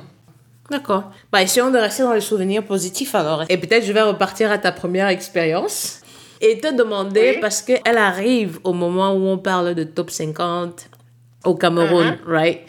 Donc, quel rôle ce traitement de, de, de l'homosexualité dans ces médias-là a joué ou continue de jouer dans, dans la compréhension et l'acceptation de ton orientation sexuelle? Est-ce que tu penses que ça a aidé? Ou alors tu penses que non, ça a vraiment joué un rôle négatif qui a par la suite influencer un certain nombre de choses. Parce que j'ai envie de dire, il y a quand même un rôle positif, il y a quand même une sortie positive. Parce que si madame, peut-être, n'était pas au courant de ce genre de choses, par les médias, mhm. peut-être elle n'aurait pas été ouverte à l'idée de te donner son numéro de téléphone et peut-être aurait appelé ou provoqué un scandale. Oui, je pense que de plus en plus, être homosexuel devient un phénomène de mode. Uh-huh. Malheureusement, hein, les gens pensent que être homosexuel, c'est un métier. Non, c'est pas ça. On ne devient pas homo, on mhm. est homo. C'est pas l'histoire du top 50 qui euh, me fait comprendre que je suis homo. Je le sais déjà bien avant parce que étant plus jeune, comme je le disais, dans les vestiaires, quand je voyais mes, mes coéquipières euh, en petite tenue, ça me, ça me donnait, je, je, je me sentais excité et tout. Juste qu'il faut à un moment un, un déclencheur. Mm-hmm. Cette fille, elle a déclenché ce truc en moi. Mm-hmm. Mais c'est pas la révélation du top 50 qui fait que je découvre que je suis homo. Quoique les gens vivent toujours dans le placard, mais quand on se retrouve euh, dans, dans des salons en train de discuter, les gens, ils s'affirment à demi-mot. Mm-hmm. À dire que non, je suis homosexuel c'est comme c'est un phénomène de monde parce que on dit non c'est les homosexuels qui dominent le monde. C'est eux qui dirigent le monde. Parce mm. que les gens ont l'habitude de faire une corrélation entre les sectaires et puis les homosexuels. Surtout en Afrique on se dit tous les homosexuels sont des sectaires. Pourtant c'est archi faux. Les gens se disent pour réussir dans la vie maintenant on emprunte les chemins de la facilité. Mm-hmm ok, euh, je vais coucher avec toutes les femmes là. Et puis, je vais obtenir tous les marchés qu'on va me donner. Mais ça, c'est pas être corrompu. Mhm. Tu couches avec une femme parce que tu es attiré par elle, Mhm. tout simplement. Parce que quand tu la vois, tu bandes. Mais les gens, non, c'est c'est- c'est malheureux. C'est c'est malheureux. Donc, les médias, les médias n'ont joué aucun rôle dans la compréhension, n'étant aidé en rien à comprendre qui tu étais ou à accepter qui tu étais. Si, si, si, si, parce qu'à un moment, on se documente, on essaye de comprendre. Mhm. Tu sais, tu sais que tu es comme ça. Mais maintenant, tu essayes de comprendre pourquoi est-ce que tu es comme ça. Mhm. Les médias ont joué un rôle prépondérant. Ça m'a permis de mieux comprendre ce que c'est que l'homosexualité. S'il n'y avait Mm. pas eu Internet, par exemple, je ne serais pas au courant de beaucoup de choses. Mhm. Donc, les réseaux sociaux nous ont beaucoup aidés. On ne va pas le nier. D'accord. Quoique, ces mêmes réseaux sociaux, parce que c'est un couteau à double tranchant, les homophobes s'en servent pour faire euh, la propagande anti-gay. Mhm. Comme tu disais, c'est un couteau à double tranchant. À double tranchant, oui, oui. D'accord. Alors, quelles sont les conversations que vous avez eues quand vous vous séparez? Quand vous vous séparez et vous vous remettez ensemble, qu'est-ce que vous dites pour avancer? Déjà, on se sépare. Pourquoi Parce que euh, il y a une histoire d'infidélité entre Mhm. nous. Qu'elle ne supporte pas, j'étais encore infidèle. je l'avoue. Les vieux de moi avaient repris le dessus. Je l'étais, mais c'est fini, c'est bon. hein. J'ai j'ai fait mon jubilé de l'infidélité, c'est bon. Du coup, du coup, elle essaye de se trouver dans d'autres relations. J'essaye tant bien que mal aussi d'avancer, mais ça ne donne pas. Mhm. Le hasard faisant des choses, c'est euh, à la faveur d'un clash dans un groupe sur Facebook que l'on se retrouve. Mhm. En fait, euh, il y a une fille avec qui j'ai eu une pseudo-histoire là, qui me traite de tous les noms d'oiseaux et tout. Donc, elle ne se reconnaît pas dans la description qu'on donne de moi. Mhm. Ce que les gens ne savent pas, par respect pour elle et par respect pour moi, on s'était toujours promis que même si elle et moi, c'est fini, en aucun jour, on ne va s'afficher. Parce qu'on a tellement de respect pour notre histoire. On va essayer de garder cette belle image-là de nous. Donc, du coup, les gens ne savaient pas que elle et moi, c'était fini. Donc, quand la fille elle commence à gesticuler et tout et tout, elle vient, elle lui répond. Elle lui dit non, mais j'ai quand même partagé la vie de cette personne. Mhm. Donc, tout ce que tu racontes là, c'est c'est du n'importe quoi. Donc, ça va dans tous les sens. Sa réaction me surprend. Elle vient en, en inbox. Elle m'insulte bien. elle, elle fait bien la morale. Donc, voilà. ça va t'apprendre à te tenir droit et correct. Mhm. Mais bon, devant les gens, aux yeux des gens, je, vais te soutenir. Mhm. Mais vraiment, face à face, là, je vais te dire deux mots. Mhm. Donc, ça que je dis non, il n'y a pas de souci. Vraiment, je comprends, je te demande pardon, et tout et tout. Et une chose en amenant une autre, je lui dis voilà, euh, en fait, toutes ces relations que j'enchaîne, c'est parce que, en réalité, je suis en train de te chercher ailleurs, mais je ne te retrouve pas. Mhm. J'essaye de recalquer notre euh, relation ailleurs, mais je n'y arrive pas parce que c'est simple, les autres ne sont pas toi. Donc la personne qu'il me faut, en fait, c'est toi. Et elle me dit la même chose. Elle me dit, euh, j'ai essayé des relations et ces personnes se plaignent que je te mette tellement sur un piédestal que c'est difficile qu'on qu'on te décroche. Donc je lui dis, non mais chérie, si on se cherche ailleurs, pourquoi est-ce qu'on ne se remet pas ensemble On se fait du mal pour rien? Parce qu'en réalité, on s'aime encore. On a eu euh, des hauts, on a eu des bas. Ça arrive dans tous les couples. La seule personne avec qui je, je suis moi, c'est toi. Et la seule personne avec qui tu es toi, c'est moi. Donc, remettons-nous ensemble. Mhm. On a notre projet d'avoir un bébé. On espère que ce projet-là va se réaliser. Donc, je lui dis vraiment, euh, la maman de, de, de- Bon, je ne vais pas dire le nom, parce que si elle dit le nom de notre enfant, les gens sauront qui je suis. Parce que c'est un prénom qu'on a choisi depuis de longues années. Mhm. Donc je lui dis la maman, euh, la maman de mon héritier, euh, vraiment, c'est viens reprendre ton compte, tu es ma, tu es ma reine. Mhm. Donc je sais pas pourquoi euh, on va tourner. Donc c'est comme ça qu'on se remet ensemble. Et tel que c'est reparti là, je pense pas que ça va encore s'arrêter. C'est jusqu'à la fin. C'est beau, hein? c'est vraiment très beau et je suis, je suis contente. Euh, tout, on, sait, on, sait, on, sait tout ce qu'il a fallu derrière, tout ce qu'il a fallu monter derrière euh, pour en arriver là. Mais quand vous vous remettez ensemble, tu vois, il y a forcément ce passif, ton passif libertaire et votre vision du futur. Donc, quelles sont les conversations que vous avez pour que vous ne vous retrouviez plus dans ces situations Est-ce que c'est voilà, tel qu'on est parti maintenant là, c'est, c'est, voilà ce qu'on veut faire, voilà, voilà où est-ce qu'on veut aller. Je ne souhaiterais pas ci, je ne souhaiterais pas ça. Je pense qu'en fait, ce que je recherche, c'est les secrets d'une relation saine aujourd'hui. Maintenant que, euh, comme tu l'as dit, tu as grandi, tu as mûri, tu as appris avec le temps et tout. Donc, mhm. quels sont, quels sont les... Non. Maintenant, maintenant, on a des on, regarde ensemble vers le futur. Mm-hmm. Nos conversations maintenant, c'est euh, qu'est-ce qu'il faut faire pour que demain, quand nos enfants seront là, qu'ils ne manquent de rien, qu'ils mm. soient à l'abri du besoin. Mm. Donc c'est dans ce sens, euh, les, investissements qu'on peut faire ensemble pour que demain soit meilleur. On ne mm-hmm. parle plus de, des, futilités, de, des sorties inutiles et tout. Non, c'est vrai que mon passé me rattrape parce qu'elle a toujours tendance à croire que mais je la rassure, j'essaie de la rassurer chaque jour pour lui dire non, vraiment chérie, si je suis revenu là, c'est pas du sérieux. On pense de plus en plus à avoir un enfant. C'est un projet vraiment qui nous tient à cœur. J'espère que d'ici l'année prochaine, que ça puisse se faire. C'est notre projet commun le plus cher. Tout cet argent qu'on cherche là, c'est pour cet enfant parce qu'on voudrait que demain, qu'il soit fier de nous. Qu'il hmm. puisse dire, mes parents ont préparé mon arrivée dans ce monde. Donc, on, réfléchit déjà comme des personnes euh, mûres. On, pense à demain, à construire une maison, à, s'installer ensemble, à ce, genre de choses. Hmm. C'est nos conversations au quotidien.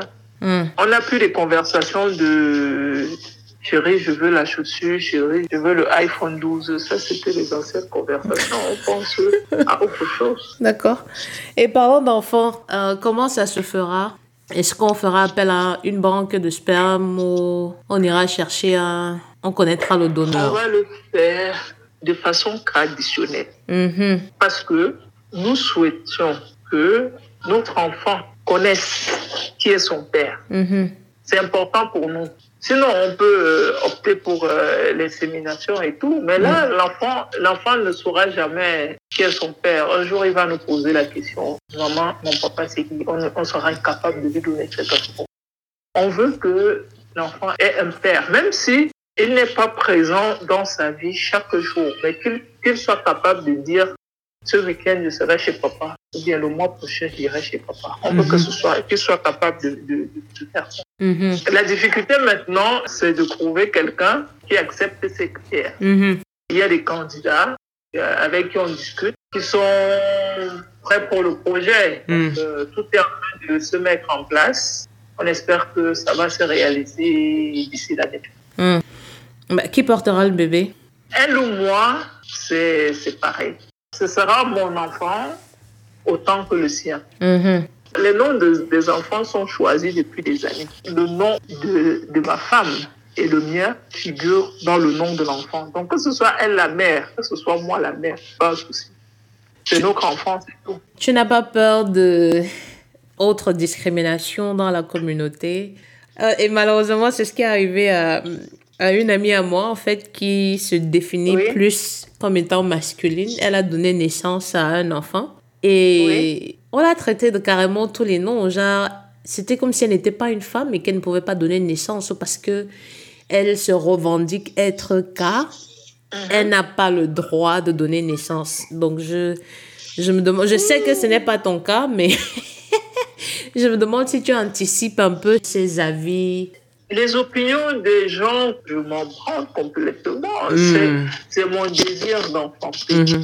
Au début de l'émission, j'ai dit je me considère en tant qu'elle, en tant qu'une femme. Donc, hmm. Donc c'est pas parce que j'ai un caractère masculin assez marqué, c'est pas parce que je m'habille toujours comme les hommes que je ne peux pas concevoir. Ça c'est absurde. Ça c'est des stéréotypes. Ça c'est des, des, des, idées archaïques. La probabilité même que ce soit moi est plus élevée parce que ma femme, elle a des problèmes de conception. Donc, on va se refuser ce plaisir d'avoir un enfant par rapport aux idées que les gens... Non, non, non. Hmm. Non, non. Ils pensent ce qu'ils veulent. Ils Mm. pensent ce qu'ils veulent. Le plus important, c'est qu'on ait notre enfant. Hmm. Est-ce que tu as peur à un moment donné que cet enfant ait la même orientation sexuelle que toi? Pas du tout. D'accord. Vraiment, que mon enfant soit homo ou hétéro, ça le concerne. Sauf que dans son éducation, parce qu'il aura, il va vivre avec deux mamans, on va prendre soin quand même dans ses premières années de vie, de faire attention à ce qu'on va faire devant lui. Mhm. Mais à un moment donné, on se sentira obligé de lui expliquer le pourquoi du comment de la chose. Mhm. Pourquoi est-ce que lui, il a deux mamans à la maison et un papa dehors. Mhm. Et que ses camarades à l'école, ils ont une maman et puis un papa. On va lui expliquer les choses. Mais si par la suite, il vient nous dire, ah maman, je suis gay, je suis lesbienne, mon fils, ma fille, à partir du moment où tu es heureux, où tu es heureuse, c'est le plus important. Hmm. Je t'aime comme tu es. Hmm. Le plus important, c'est que tu sois une belle personne. Tu fasses du bonheur autour de toi. C'est ça, c'est tout. C'est tout. D'accord. Aujourd'hui, quel est ton rapport à la religion? Est-ce que tu es croyante et pratiquante? Ou tu es juste croyante aujourd'hui? Bon, je pratique euh, beaucoup moins. Hmm. Vraiment beaucoup moins. Je, je pense que j'ai j'ai tellement grandi dans ça que quand j'ai eu la possibilité de m'extirper un peu de tout ça, j'ai pris du recul. Mhm. Mais sinon, je pratique pas beaucoup, mais je crois en Dieu. Hmm. Quand je peux, je, je vais à l'église. Mais pour moi, en fait, ton Dieu, c'est ton prochain.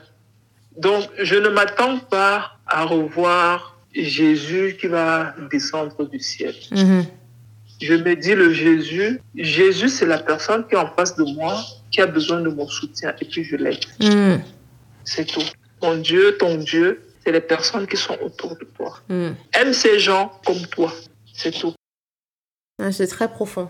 Si tu devais sortir un jour du placard, si tu devais le dire un jour à ta mère ou à tes, à tes parents, quelles conditions Oui. devraient être réunies pour que ça se fasse? Je devrais d'abord être bien sous. pour avoir, pour avoir le courage. Ouais, je m'attendais pas à ça. je m'attendais vraiment pas à ça. Je devrais être sous. Et puis la porte du salon est grandement ouverte.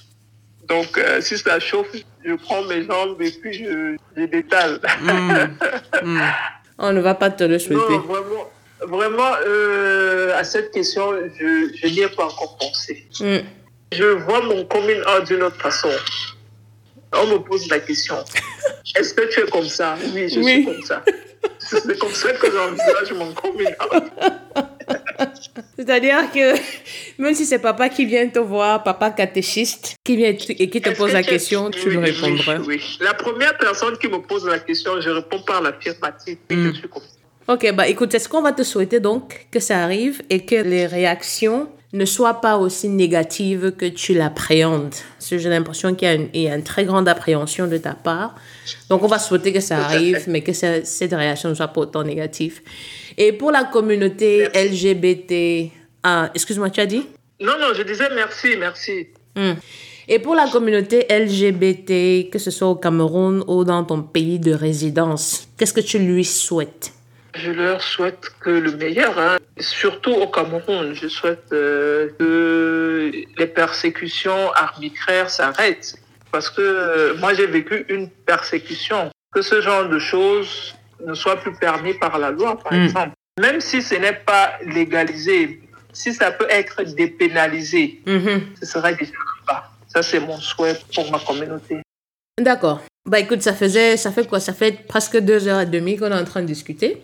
Et merci beaucoup. Le temps. Donc, Le temps passe vite. le temps passe Parce vite que et, c'est- une belle conversation. et je prends beaucoup de, plaisir.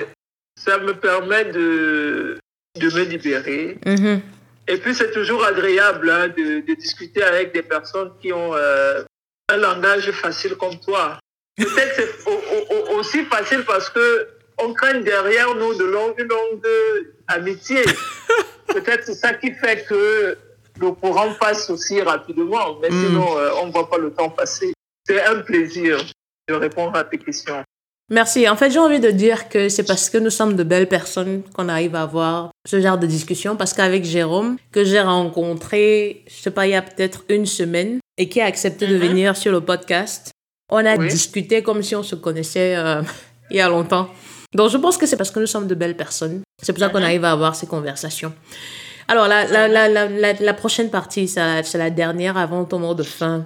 Je vais un mhm. peu essayer d'étendre ma culture LGBT en te posant une série de questions et tu me dis la première, mais vraiment la toute première chose qui te vient à l'esprit. Ça peut être une phrase, ça peut être un mot, mhm. mais vraiment la première chose. Et si tu fais blanc, il n'y a pas de problème.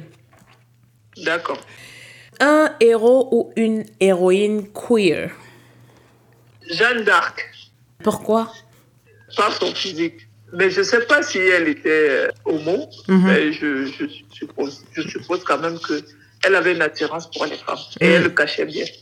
D'accord. Un auteur ou une auteure? Euh, Homo ou pas? C'est euh, comme tu veux. Si c'est pas forcément homo, je vais dire Victor Hugo. Un plat ou un mets?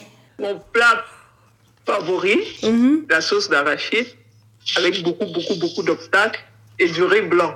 Mm il faut manger ça tous les jours. Et ma mhm. femme le fait bien, donc. Euh... no comment. Un animal. Je suis pas trop animaux, hein, en fait. Autant qu'à choisir, je dirais un chien. Une phobie. Sais pas oh, maman oh, sais pas. je déteste. Non, non, non. Si je. Non, non, non, non. Si je. Pas... Non, non, non. J'aurais la vessie. Tu es la deuxième personne d'affilée à me parler de serpent comme phobie. Et je suis contente parce que c'est la même phobie que j'ai. Donc, on se comprend. on se comprend. Un hobby. Le voyage et puis euh, la lecture. Une série queer. Il y a une série euh, américaine que j'ai découverte euh, il y a quelques années qu'on appelle euh, Discreet Hits. Oh. Je ne sais pas si tu connais. Non, non, c'est pour ça que je disais je vais étendre ma culture LGBT. Donc. Ça se déroule dans les rues des États-Unis. un mélange de, de gangsters, trafic de drogue, prostitution et tout. C'est une très belle série. Vraiment, tout y est, tout y est. La violence comme il faut, le sexe comme il faut, tout comme il faut, quoi. Tu m'enverras le lien parce que j'ai du mal à trouver ça sur, euh, sur Google. Je t'envoie le lien tout à l'heure. Un film queer. Le meilleur de tous les temps. Elena Undone ça résume l'existence d'une lesbienne. Donc, si tu n'as pas vu ça, c'est facile à trouver. C'est un film qu'il faut regarder encore et encore. Et j'y reviens toujours. Et je crois que jusqu'à présent, je dois avoir deux ou trois euh, angles différents mhm. que j'ai pu tirer en regardant. Parce que, voilà, comme tu dis, c'est l'un des meilleurs films lesbiens de, que moi j'ai trouvé. Hein. Après, chacun son appréciation. Mais le mhm. fait que ce soit tiré d'une histoire réelle. Vrai, oui. Voilà comme tu disais, c'est le résumé vraiment de toutes les expériences lesbiennes qu'on peut traverser. Est-ce qu'il y a une question que tu aurais aimé que je te pose et que je ne t'ai pas posée? Euh, Est-ce que si j'avais eu la possibilité de, de me venger par rapport à ce monsieur qui a voulu me faire du mal, est-ce que je l'aurais fait? Est-ce que tu l'aurais fait? que tu... Oui, je me serais vengé. Comment? Si j'avais eu la possibilité de lui faire du mal, d'envoyer les gens le frapper et tout, je l'aurais fait parce que il a failli gâcher la vie de ma femme, il a failli gâcher la mienne. Jusqu'à présent, je ressens euh, beaucoup de haine et beaucoup de colère envers lui. Donc, voilà. Je crois au pardon. Certains le font par ignorance et d'autres le font parce que voilà, ce sont des, ce sont des âmes torturées qui ne trouvent soulagement qu'en faisant du mal à autrui. Donc tout ce que je peux, voilà, tout ce que je peux souhaiter, c'est que tu trouves le moyen de lui pardonner, de pardonner son ignorance et ne pas le laisser te replonger dans ces souvenirs-là. C'est ce que je souhaiterais. Waouh! Je crois qu'on est arrivé, on est arrivé à la fin et, c'était vraiment bien. C'était, c'était vraiment bien. Merci d'avoir, euh, d'avoir pris le temps de t'asseoir, de discuter à cœur ouvert. Comme tu as dit, pas de secret. Il y a pas mal de, de petits détails que je n'avais pas et que j'ai pu combler durant cette discussion. Mais voilà, merci, merci d'avoir pris le temps de t'asseoir, de, de, rentrer, euh, de rentrer dans ces détails, de rentrer dans ces souvenirs-là. Certains n'étaient pas mhm. forcément heureux, mais merci, merci énormément d'avoir pris le, le, temps. Et je crois que je vais te laisser conclure avant qu'on ne se reprenne en off. Donc, à toi le micro. Euh, le merci, euh, il est à toi parce que euh, tu m'as donné cette vitrine. Tu m'as permis de, de pouvoir m'exprimer aujourd'hui. Donc, si mon témoignage pourra aider, et je l'espère, une personne d'une manière ou d'une autre, j'aurais impacté de façon positive dans le combat.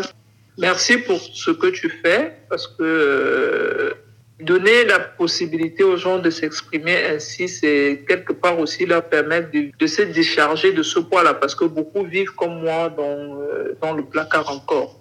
La discussion a été belle, j'ai apprécié. C'est une expérience que je vais renouveler une fois que l'occasion se représentera. Peut-être quand tu seras sorti du placard Peut-être. quand on m'aura posé la question, pourquoi pas et là, forcément, y a, on, on, sera plus libre de, de, parler, non plus de façon anonyme, hmm. mais on va, on va s'assumer euh, véritablement. Merci pour euh, l'entretien, j'ai aimé. Tu es une belle personne et j'espère et je souhaite que tu restes tel quel. Beaucoup de courage dans ton boulot, beaucoup de courage dans ce que tu fais. Et je souhaite par-dessus tout que tu assistes à mon mariage parce que bien évidemment, tu, es, tu es une personne qui est tellement appréciée par ma femme et j'espère que tu pourras être parmi les parents de notre mariage, le vrai mariage. Hein. Je ne manquerai ça pour rien au monde. Un vrai mariage où euh, tout sera réuni pour que on puisse vivre devant la face du monde. C'est notre souhait de toutes les façons. Merci pour euh, la soirée. J'ai passé un très bon moment. Voilà, c'est. Merci tout simplement.